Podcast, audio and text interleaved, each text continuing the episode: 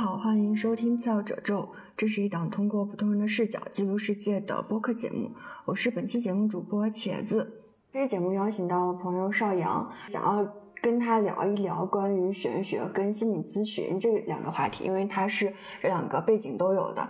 一个比较重要的契机就是我之前找邵阳算过命，也跟他探讨过关于心理咨询的一些事情，然后就发现这两者之间其实有一些很微妙的关系。然后加上最近经济形势越来越不好，其实很多人都愿意去诉诸身心灵去解决自己心里的迷茫，所以我就想找邵阳来聊一起关于玄学跟心理咨询的。主题的一期播客，对，那邵阳跟大家打个招呼吧。嗯哈喽，大家好，我是邵阳。现在主要做的应该算是心理咨询，然后呢，玄学呢学的要更早一点。小时候就对这些特别感兴趣，然后大概在一零年开始接触这些东西。当然也不敢说学的多好。今年呢是中间也有一段时间没有做，然后今年就是想闹着玩儿，就是跟。完成心里的一些就是觉得好玩的一些事情，就在朋友的书店，然后挂了一个牌子。就是通过算命连接了很多人，就是八字看八字。对我也可以补充一些我跟邵阳第一次见面的时候那个很奇妙的际遇，就当时我在我自己的小空间里面，然后邵阳过来，然后他就认出来我的桌子上面有个牌儿，牌儿里面放了三个东西。哦，对，那是我在大理二手市场淘的那种民俗小物件儿，就是剪刀、一个尺子，还有一个纺锤。买它们的很大原因是因为它们最便宜。哦，然后我今天才知。知道原因，对，然后我就把这些东西买回来放在一个盘里，然后邵阳来，然后他就认出来说他们是命运三女神，啊，对对对，手里的工具，对，嗯，然后就会发现其实懂一些典故的人，他们看到的世界可能跟我们不懂典故的人看到的是不一样的。然后刚好我们这次是想要聊玄学跟心理咨询嘛，然后我其实就。非常非常的想问你一个问题，就是你自己为什么会选择学这两个东西？玄学是因为从小感兴趣，但是小时候家里周围没有那个资源。反正有一个事情是我现在还记得，我大姨去世的时候，当时有一个。算是他们的亲戚，然后当时他是懂这些，然后去参加我大姨的葬礼，在那儿就遇到他，然后当时拿罗盘，我觉得特别神秘，我就说我也想学，然后他就告诉我说你学不会，对对，然后也没有很多机会去接触这些东西，就是虽然有很多的故事，比如说听到哪儿哪儿什么看事儿很准之类的，但是没有机会。然后直到差不多一零年那会儿开始接触这些东西，就是算是在实现小时候喜欢的那些东西。其实那年就开始接触大量的这些东西。对，是心理学的是要偏后一点，偏后几年，是因为最早我是在有修行，其中有一个阶段是跟着一个道家老师在学，然后那个过程中要做大量的练习和大量的阅读，但是后来那个中间还是有一些卡点过不去，然后。当时我们正好有心理学的同学，就是那会儿我们还不是心理学的同学，但是是一块儿在道家那边老师那边的有他们做心理学的。后来我们道家老师就挺推崇说，我们心理学的这边的老师觉得还挺好的。然后从修行的角度看，他觉得还挺好的。后来就从那边就先就说相当于跳过来这边开始接触心理学。当然那边开始的时候也并没有放下。但是那个机缘是，就是后边的这个整体的阶段，就是基本上就集中在更多的偏重在心理学这一块去做心理成长啊，解决一些问题啊，是这样。嗯，对，开始并不是为了做心理咨询，而是为了自我成长。哎，那我方向刚好跟你是不一样的。我不是一直是在学心理咨询，最近就开始各种。探索玄学，但我探索的方式不是学，就是我自己作为那个类似于案主或者来访者去找别人去算，然后就会发现我很多心理咨询上的卡点解决不了，在这儿可能兜兜转转了很久，然后可能通诉诸一个玄学的方式，然后推了一把，然后就过去了。是我明白你说的那个感觉，就是玄学这个东西，其实方式是不一样的嘛，不管是看八字，然后灵魂契约盘，它是更多的就是我说一一串数字，然后他去给我抽牌，或者是塔罗牌等等各种。方式都有，最终他们算出来东西居然是相似的，就追到一个根儿上哈。对，然后我觉得这个部分令我感到敬畏，所以我我也很想去问你，就是你自己在算这些命运的时候，你会有什么感觉？尤其你是算别人的命运的时候。八字它其实稍微会有一点。功利性，比如说他古代会讲，他说七彩子路寿嘛。当然，我现在看八字就是不完全那么功利了，对，会因为我随着心理成长，然后会看八字的视角已经不一样了。但是它的本质上还多少有一点那个，这个过程其实有很大的一部分可能是更多的是跟人生的一种。就是跟视角不太一样，其实也会遇到有些人，就是算完了，我就感觉走的时候那个背影是有一点落寞的。他可能原来觉得自己是那个样子的，然后算完了发现自己果然是那，就是命里就是那个样子的。那不是跟他所料一样吗？他原来可能会有一个抗争，我觉得是这样，就是不接纳这个部分，然后会去做一些抗争。对，嗯。但是其实更多的，我觉得是在这个过程中，是我看到很多的命运。嗯。然后在过程中会随着一种，它没有一个很明确的一个，就是跟我们刚才说的，我们刚才说的其实有很多的主体性嘛，就是我是什么样的这样的一个以人为本。但是我看八字的过程中，就是那种主体性不是特别强，更多的是一种更非常宏大、非常宏观的一种视角，就是，呃，人他，呃，就是主体性在里边没有那么明显，是这样，更多的是看到一个个的命运，然后可能有一些他。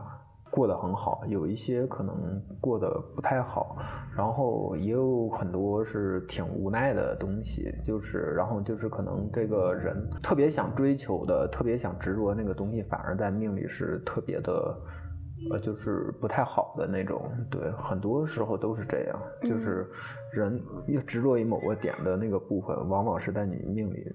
不太好的，但往往在你命里不太好的，也往往是你容易放很多心理能量在上边的。嗯，对对对。那作为那个人，他该怎么办啊？现在过程中，就是我看就不再像直接得出结论，而是看他这个过程为什么会有这样的一个，然后这个他的生命的模式是什么？对，是会得出一个这样。然后这个过程中，可能如果有主要议题，可能会告诉对方，就是你的议题是这个，你可能要去修。呃，一种是说有一些他求而不得，一直在求的，可能有一些会跟他说一下，然后呢，就是他命里的这个就是占心理能量很大的部分，然后如果说又是不太好的，可能要跟他说一下，然后这个过程中其实可能是对命运的一个，嗯，至少在那一刻他知道命运对他，他其实有一个接纳吧，我觉得是这样，有些东西你。不要死磕嘛，就是这个，呃，就刚好你是可以从那个算命的角度，我可以从那个被算命的角度。哦我有的时候会感受到算命是一个很深的预言，这种预言的前提就是。你对面这个人他信不信？如果他愿意相信的话，可能他就会稍微加引号的认命，相信你说的。有些时候他不认，但不认当然也是另外一种认。这个东西其实一直环环相扣。对对对。有一个外部的预言，还有自己心里有个长久的自我预言。如果这两个扣在一块儿的话，其实这个人很有可能就沿着这条路走了。然后如果不一样的话，可能心里会再扑腾几下。嗯，其实，在心理学上也有一个东西，就是跟命运有关的，叫命运脚本。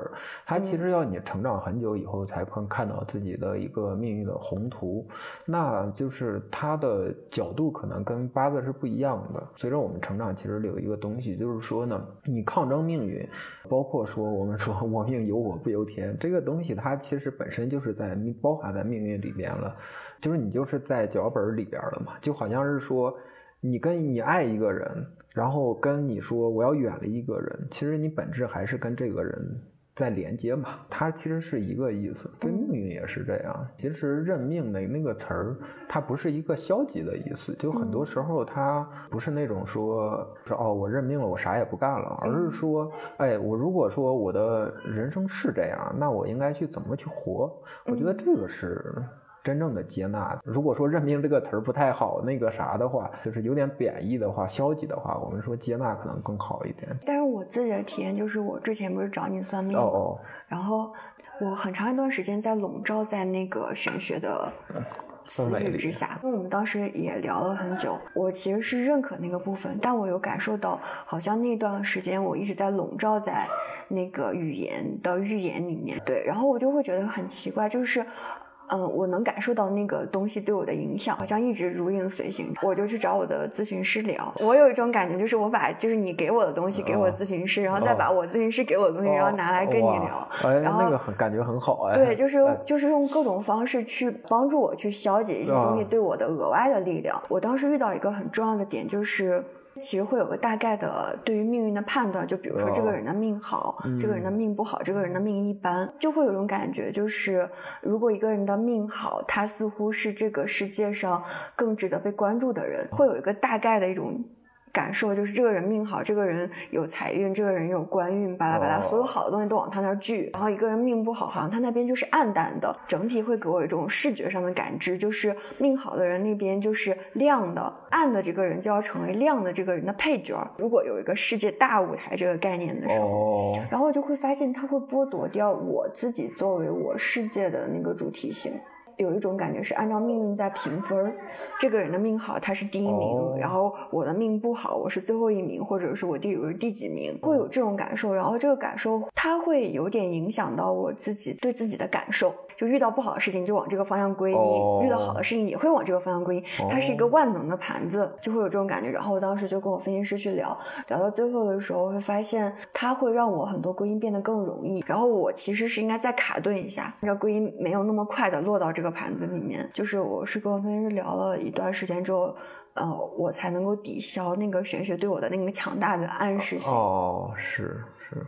对，就在里里边，个体其实会容易被抹消掉哈。嗯，因为命运就是那样了。然后那个体要怎么办？个体跟个体之间要怎么办？我觉得好多时候就在大家迷茫的时候会诉诸身心灵。可是你得到了那个答案之后，要如何跟那个答案去相处？而且它里边其实有还是有蛮多东西的。我觉得就是，嗯，命运它这个东西是一个。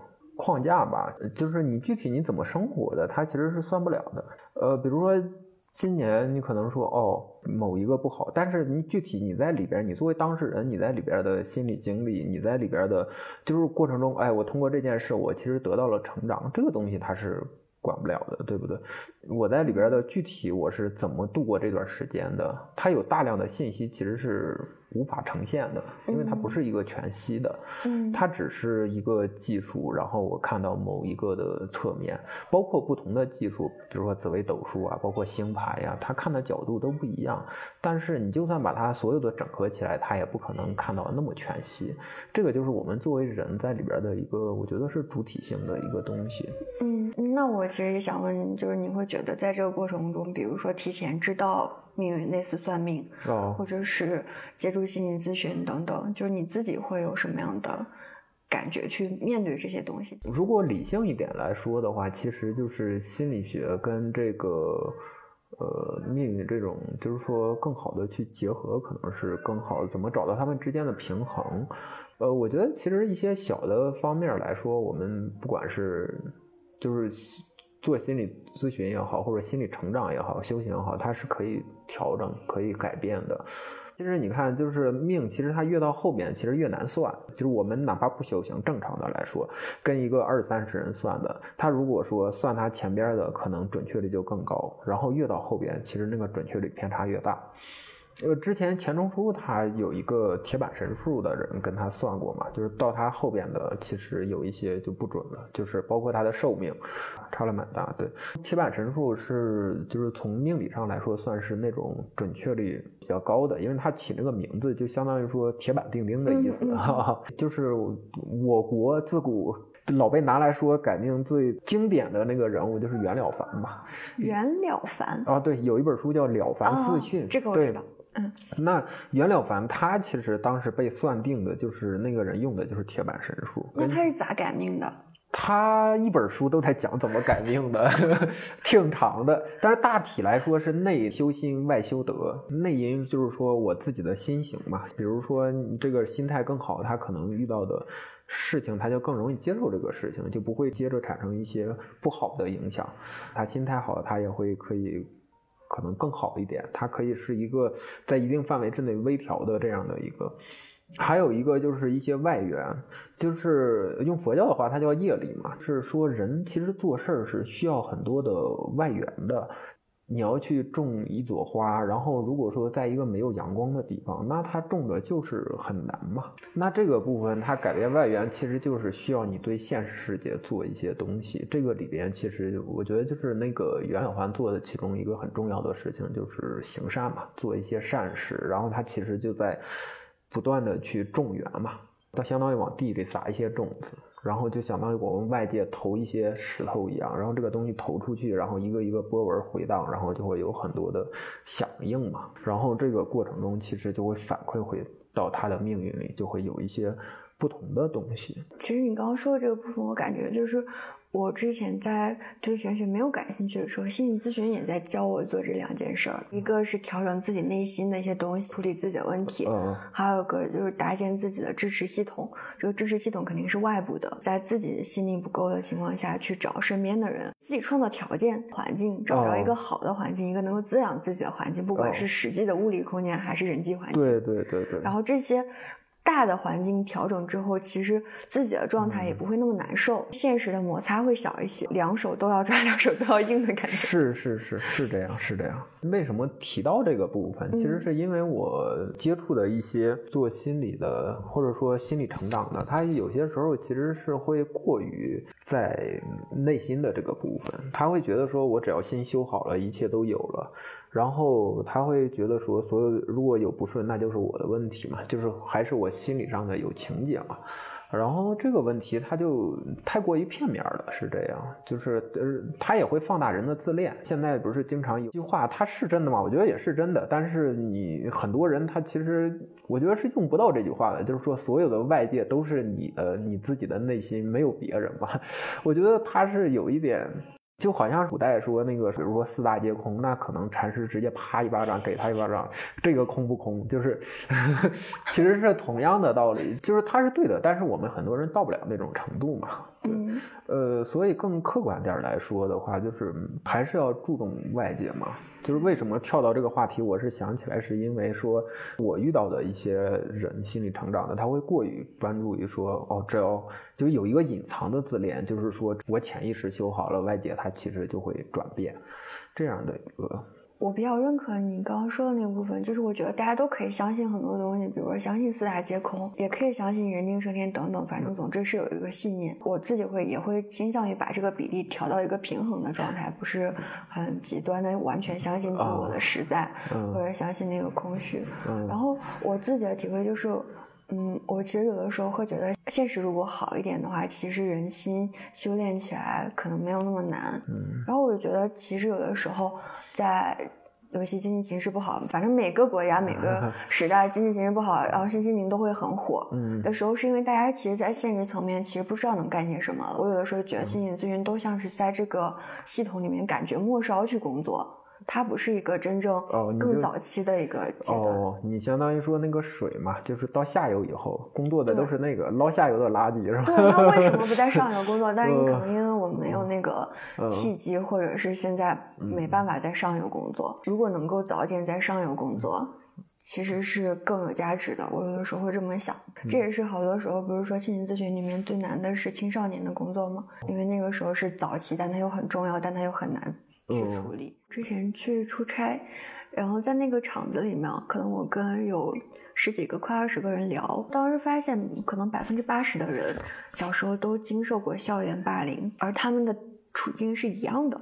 就是经历了校园霸凌，然后老师可能没有给他们支持，家长没有给他们支持，漫长的自己小时候无法理解这件事情，就不知道为什么我会经受霸凌，我该怎么办？然后他们可能有各种各样的归因，比如归因于我太弱了，归因于就是不知道自己犯了什么错，就可能现在已经很大了，可能。二三十岁，三十多岁，他们坐在我面前，我当时就问了一个问题，我说，就是为什么那个时候那个小时候的你没有人支持你？就类似大概这种表达的时候，就是他们就会困惑说，哦，原来那个时候我是需要支持的。就如果那个时候有个人告诉他说，你被校园霸凌，你是受害者，而不是说要还要往受害者身上泼脏水，或者是应该是别人来帮你，因为那时候你很小。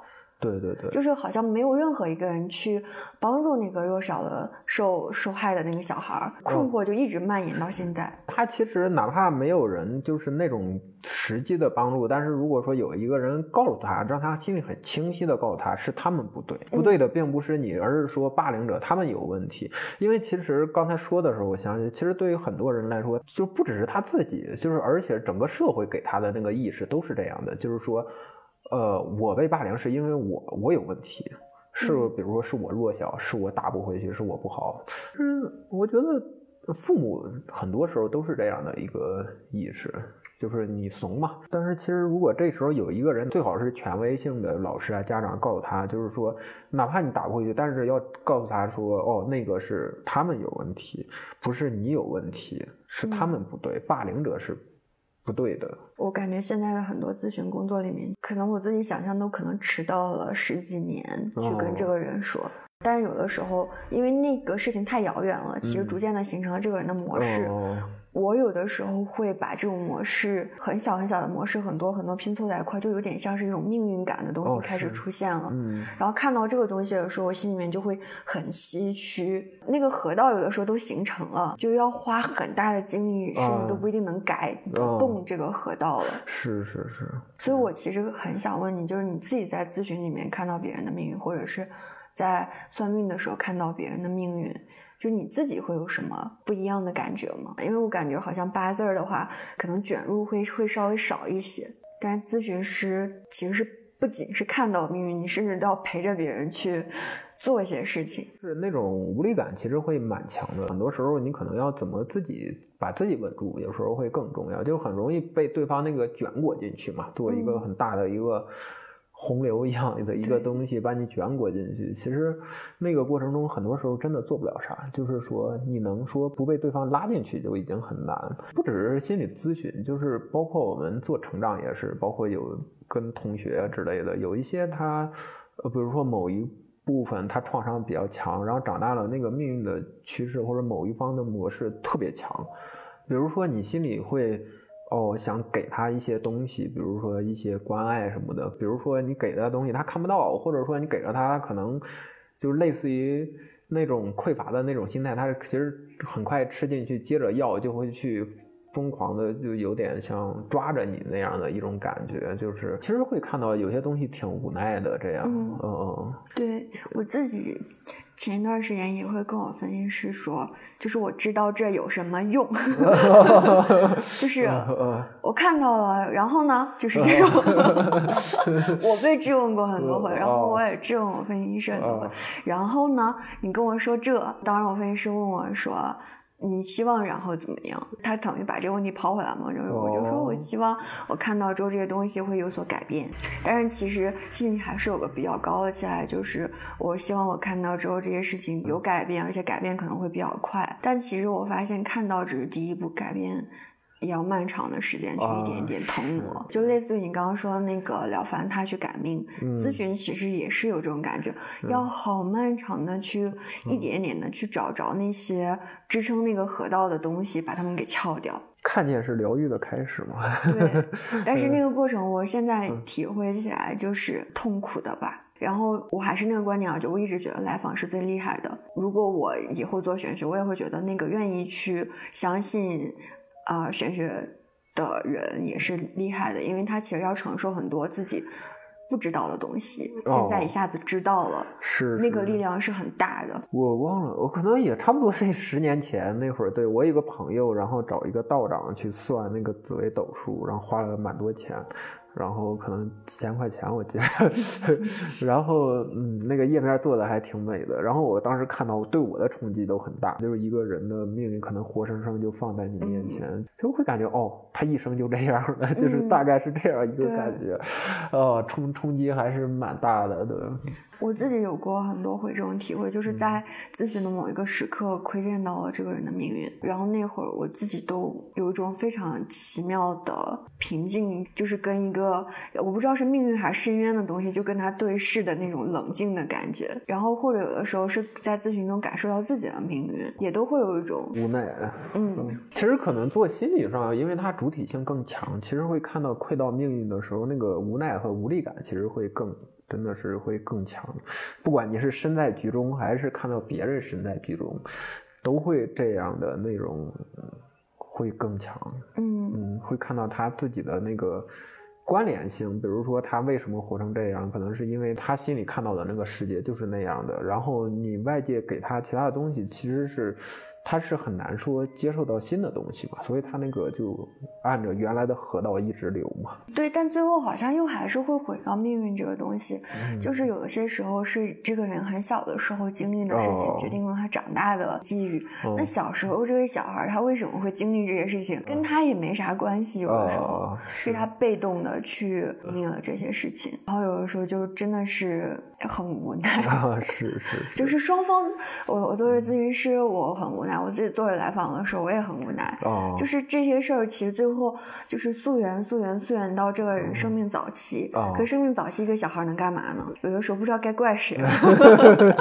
所以现在网上比较火的嘛，就说你看这个算命、算八字，还是更符合中国宝宝的这个心理体质。对对对，因为你看他会怪窗、怪门、怪那个啥，就是但是他不会怪你，都是怪命。对对，不会内部归因啊。对对对，就有内外。其实我觉得，其实是两方面都平衡，还是蛮重要的一个东西。所以我可能也会想问，就因为我预料，可能也是会诉诸玄学的人会越来越多嘛。哦哦。我有的时候觉得，大家在寻找一个玄学的答案的时候，嗯，大家要面对的一个答案，其实很多时候是现在自己不一定能承受得了的。那要做什么心理准备，或者是？怎么去弄呢？就是一个是这样，就是你自己没准备好，很简单，你就不要去算嘛。啊，但可是人一般算的时候，不就是迷茫的时候？迷茫的时候就是没办法准备好。一个很笃定的人，他应该不会去算。笃定的人一般都会被命运拍的。好在说，很多人算命，他一般不会算那么多次，不会像心理咨询，你你每周一次啊，或者每周几次，他可能只是偶尔一次。虽然他有预言性，但是我其实觉得。对很多人来说就还好，就是他预言性没有到说那么那么强烈，因为就是其实很多人他算完命以后，过一段时间就忘了，还有还有一些人他是他那段时间可能接受了这个事情比较低落，过一阵他又反过劲儿来了。他会找一些理由，比如说，嗯，这个也不一定准，呃，就是人的那个心理功能还是挺强大的。对，如果说你其实心里很容易受暗示那种，我其实建议就不要去算，真的是这样。就是你迷茫也怎么样的，他可能也帮你解决不了很大的问题。我觉得可以啊。对，有有一种是可以，就是你不知道发生了什么，他会让你安心。嗯，哦，对，就是一个巨大的凝缩的感觉。就我之前很迷茫的时候找你算，或者是。我去抽塔罗，他就给我一种把我很迷茫的感觉，一下子可能投射到这张牌上，或者你的一句话上，然后我就有腾挪出来一些心理空间去处理我现实层面的问题了。对，我觉得它的好处是这样，但是下一步就是我要把这个巨大的这个凝缩的东西给它消解掉，分两步走了。哦，对，其实还有一个办法，就是这个办法挺好的，就是去验证它。就是我说的验证呢，就是因为很多时候它是一个挺框架性的一个东西，然后你在生生活中，你去不是去验证它的，带着一种就是我们说实现预言的那种心去验证它，而是说你真的去生活中验证它，它其实是有点经不起验证的，因为是不是说这个算的准不准哈？就哪怕一个好的算的算命师，他算出来他算的这个东西，他它是一个要知道它是一个概念，它不是你的真实的生活，就是他算的，比如说哦。你婚姻不好，或者说容易怎么样的？如果说从现实来说，大家实际上你在身在局中的时候，你肯定是说我我不想分手一样的。但是你跳出来看，其实对于很多人来说，这一生可能要经历多段感情。那你在这个里边的时候，其实你更多的是要用真实的生活去。去松解它，呃，击碎可能这个词儿不是特别合当，就是说去松解这个带给你的预言性困扰。对，就是看最终有些人，比如说他想他所求的是一段非常长久且稳定的婚姻或者关系，那可能这个结果可能不会跟他预期的一样。对。但有些人他如果追求的可能是人生的不同的体验，嗯，或者是阅历，那或许说你的感情不顺，或者是这要经历很多段感情，不见得是个坏事啊。对对对，我觉得可能。跟个人所求的是什么。呃，对他无好坏嘛，这个事情。就是我其实是有一种在想，就是你有玄学跟咨询的背景，我也有咨询的背景，但其实可能在我们俩聊的过程中，我们更多是在聊这两部分的限制。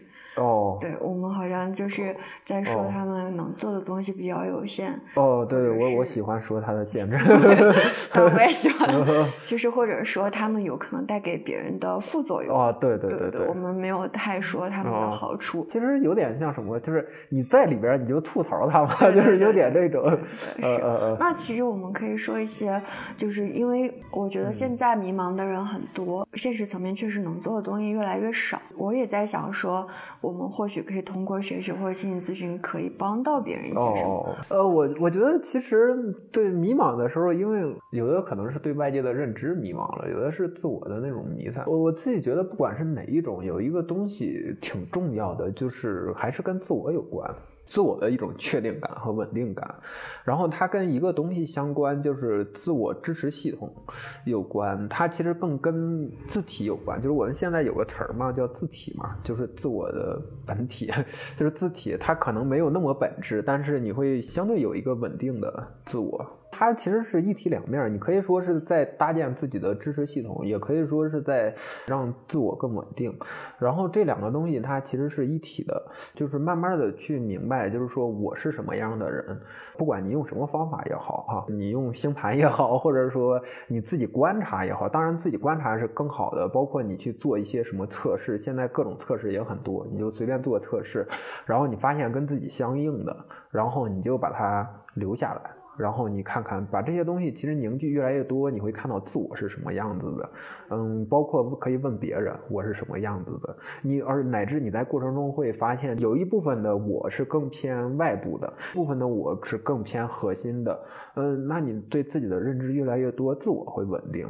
还有一个东西呢，就是说去慢慢的去看自己喜欢什么东西，然后自己不喜欢什么东西。我们某种意义上也叫断恶修善哈，但是我们是心理的心学的断恶修善，也就是说它的标准以我们的心为准，就是这个东西是。哦，不符合我的，那那我就把它归因为说，或者我不喜欢的，我就明白，然后我就建立一个边界。比如说，特别让我痛苦的事儿，我不去做；或者说，有一些人我会在一起不太舒服。比如说，你我们叫讨好冷漠。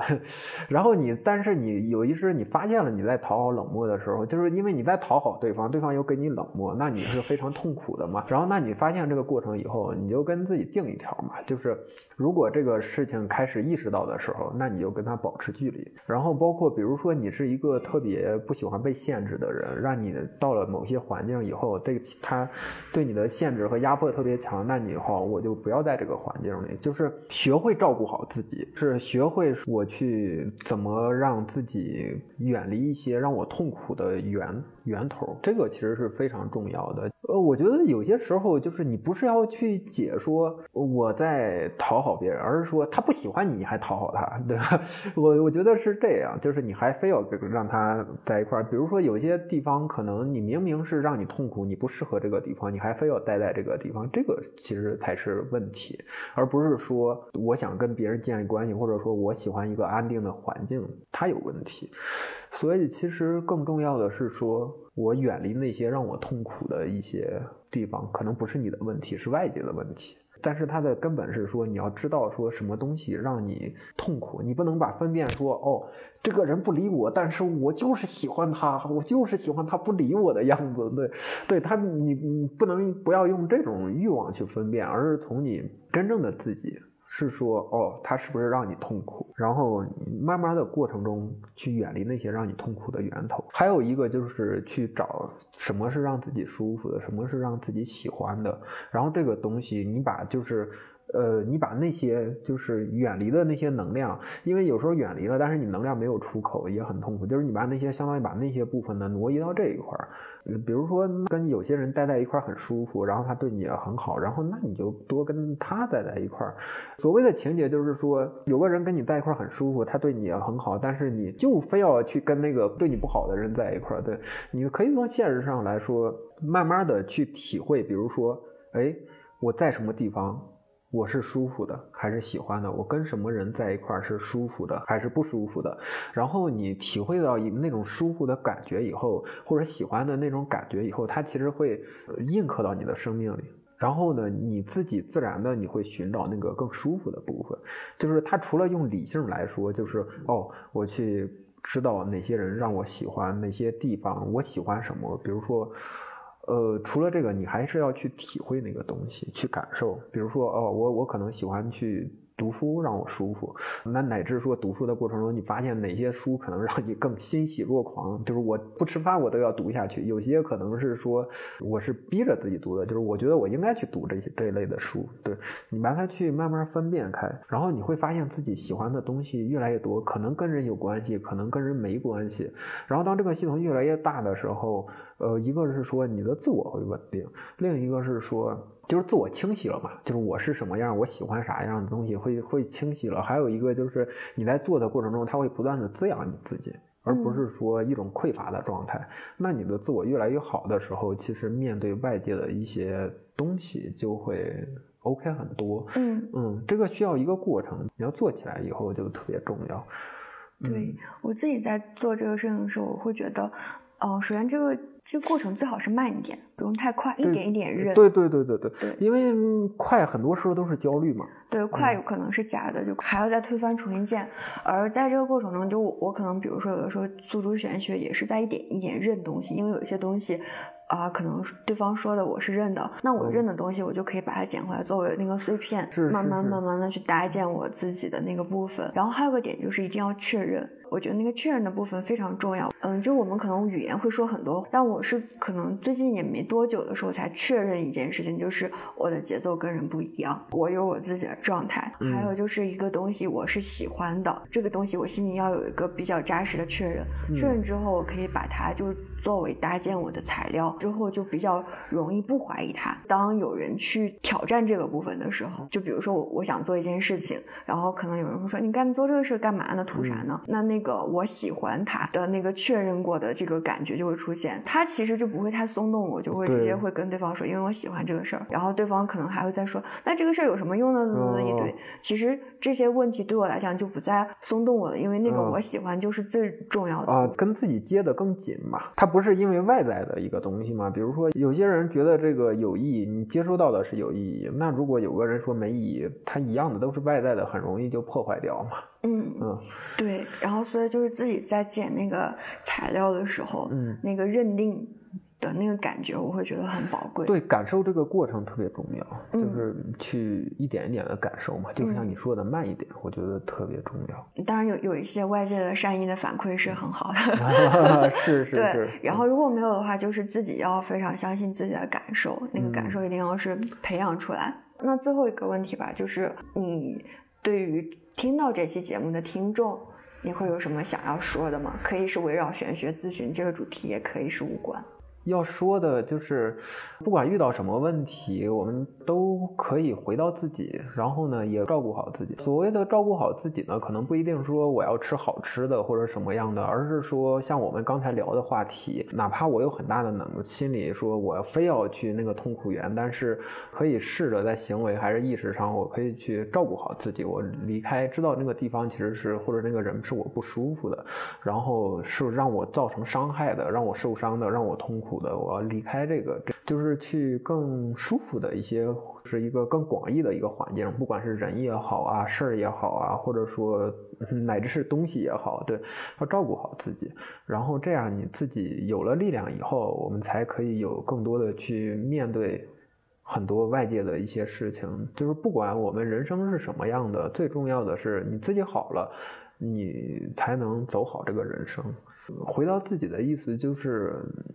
嗯，更多的是寻找自己，就比如说我是什么样的，然后我喜欢什么之类的，然后慢慢就是清楚自己是什么样的，这样的一个过程，我觉得是挺重要的，也挺值得的。对，嗯嗯，反正就是不管遇到什么问题，其实你都可以回到自己，对，要先找着自己，让自己有地儿可以回，就相当于有一个自己的家嘛，以自己就是家嘛。然后你能搭建一个自己的家，你知道自己是什么样子，知道自己喜欢什么，就相当于说你自以自己为中心有一个窝，有一个家。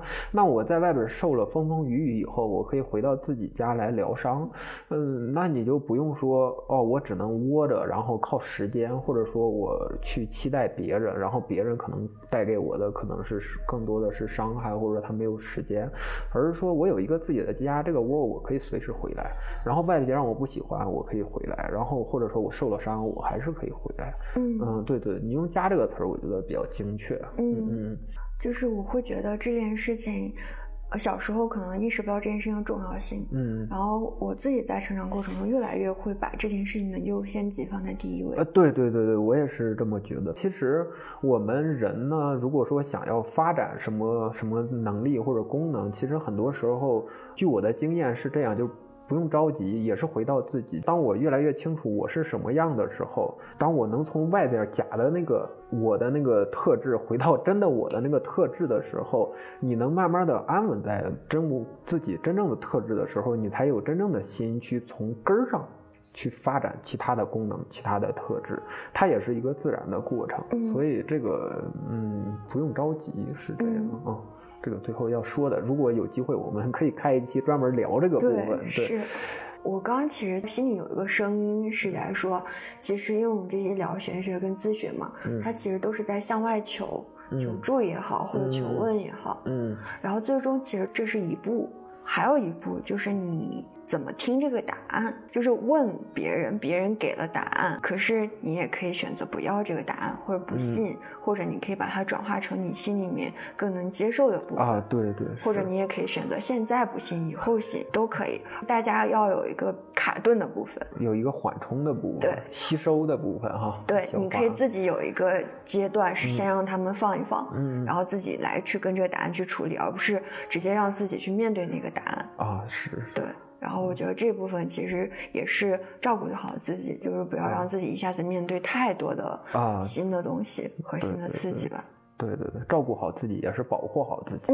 嗯，保护好自己。是的。嗯嗯嗯，那我们这期节目就先到这儿。好，好的，嗯，拜拜。拜。